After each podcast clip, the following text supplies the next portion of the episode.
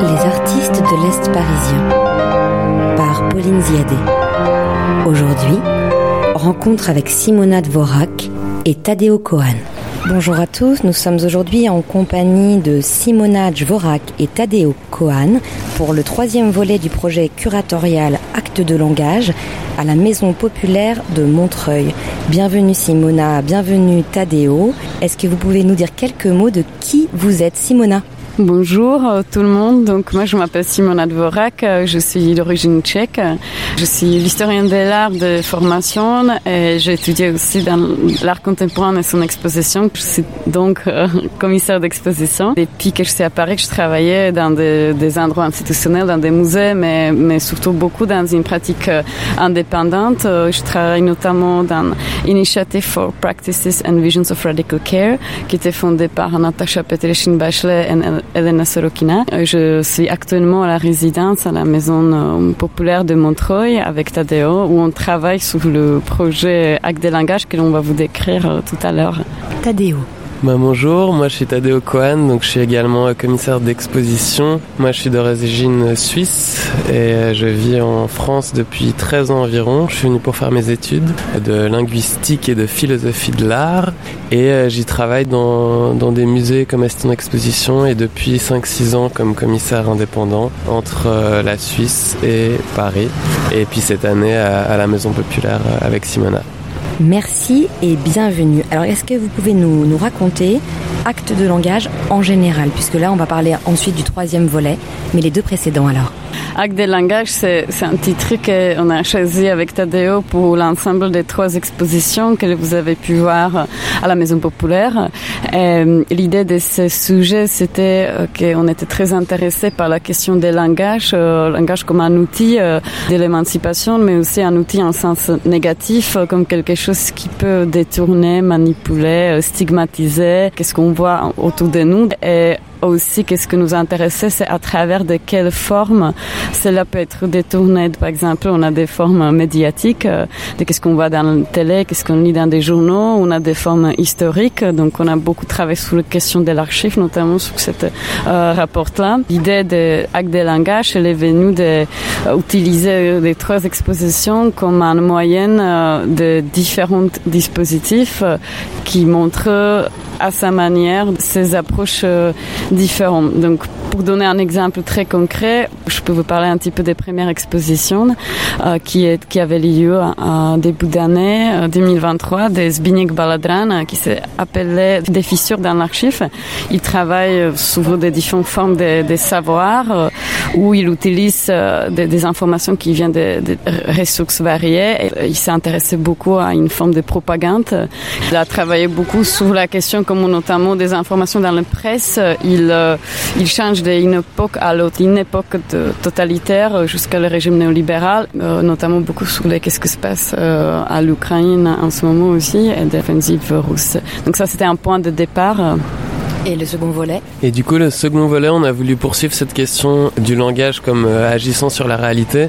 Donc après cette première exposition sur le, langage comme archive, comme document, on a voulu s'intéresser au langage comme euh, outil d'émancipation et de partage dans une expo qui s'appelait choralité. Donc la choralité, c'est un terme qui vient du théâtre, qui n'est pas le chœur comme on connaît le chœur antique où tout le monde parle d'une seule voix, mais c'est l'idée qu'une histoire, une voix collective se crée à partir de différents éléments et de différentes voix individualisées. Pour cette expo-là, on a voulu axé sur la question du chant en particulier et, de la voix collective. Et on a invité euh, quatre artistes ou collectifs d'artistes à présenter des œuvres existantes, des œuvres souvent vidéo, qui permettaient d'écouter les voix euh, chantées ou narrées d'histoires individuelles, souvent euh, tues, cachées ou invisibilisées. Qu'on avait invité Charway Tsai, Jérôme Ellis, euh, Cyrine Fatou et Leila Sadna et euh, Victoria Santa Cruz, qui est une artiste dont on a présenté une vidéo mais qui est décédée aujourd'hui. Et pour agencer cet espace-là, on a invité Sadi Choua, qui est une artiste euh, belgo-marocaine, qui a proposé de créer toute une installation qui serait comme une forme de salon d'accueil pour toutes ces voix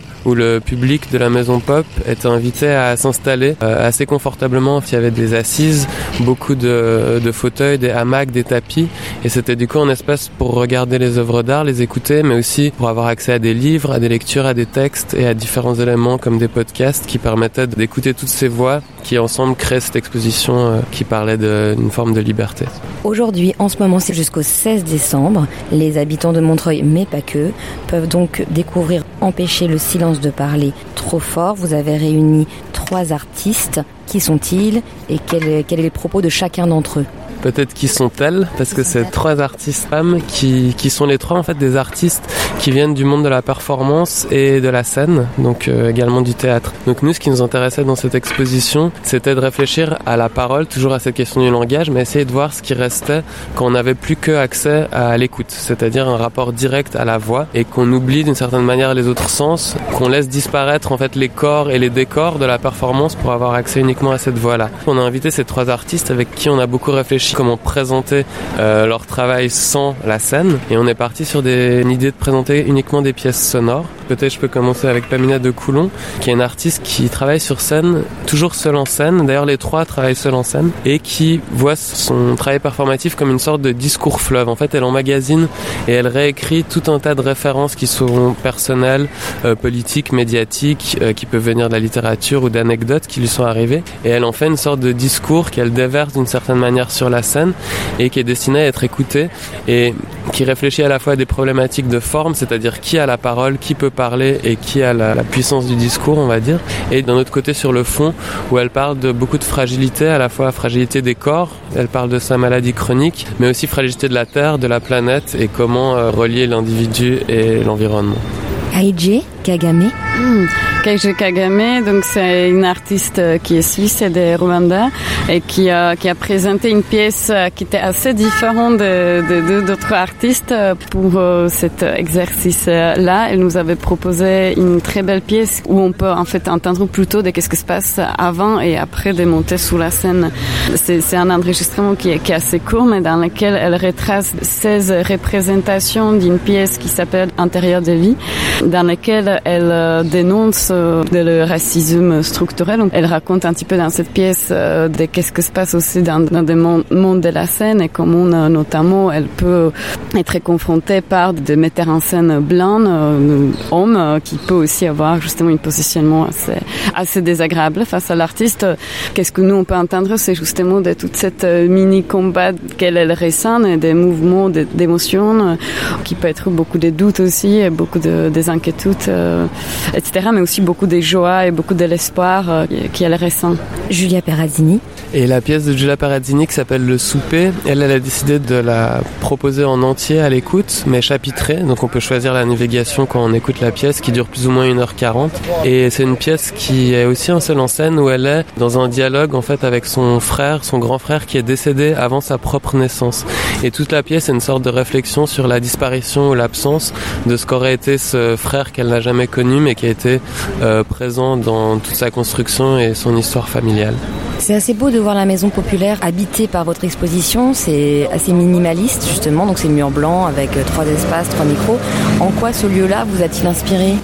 Pour nous, la Maison Populaire, c'était justement une euh, inspiration euh, assez importante pour ce projet parce que parlons de, de langage, on s'est posé aussi beaucoup de questions à qui on s'adresse dans l'art contemporain de, manière générale. Et qu'est-ce que nous a plu dès le début, quand on a écrit le projet pour la Maison Populaire, euh, avec des langages, c'était justement de la destination d'un public qui n'est pas une public habituel de, de l'art contemporain et comment on peut s'approcher des personnes qui sont vraiment concernées par qu'est-ce qu'on traite dans nos sujets? Donc, le public des Maisons Populaires, dès le début était très important pour nous. Le fait que le centre d'art, c'est un espace de, passage. On va pas là-bas euh, volontairement aussi parfois, mais, mais on se retrouve là-bas par hasard. Donc c'était vraiment quelque chose avec quoi on a travaillé aussi, comme euh, la résidence de, de Catherine Radosa, qui, qui travaille beaucoup dans l'espace public et qui on avait vraiment invité avec cette intention-là. Un mot sur les prochains rendez-vous Eh ben justement, le prochain rendez-vous aura lieu le 27 novembre au cinéma Le Méliès à Montreuil et ce sera l'occasion de découvrir justement ce travail d'un an que Catherine Radosa a mené euh, à Montreuil en rencontrant en grande majorité des femmes sur la question du mot euh, fraternité et son, son existence dans l'espace public. elle a créé une euh, pièce sonore qui a été diffusée lors de la Nuit Blanche de cette année avec une marche dans l'espace public sur la place de la fraternité et le 27 novembre elle présente ce film, donc le résultat de cette année de recherche et de travail au cinéma Le. Merci beaucoup. On vous souhaite le meilleur pour la suite de cette exposition et on invite l'ensemble des auditeurs à venir absolument la découvrir ou plutôt à écouter. C'était Les artistes de l'Est parisien par Pauline Ziadé.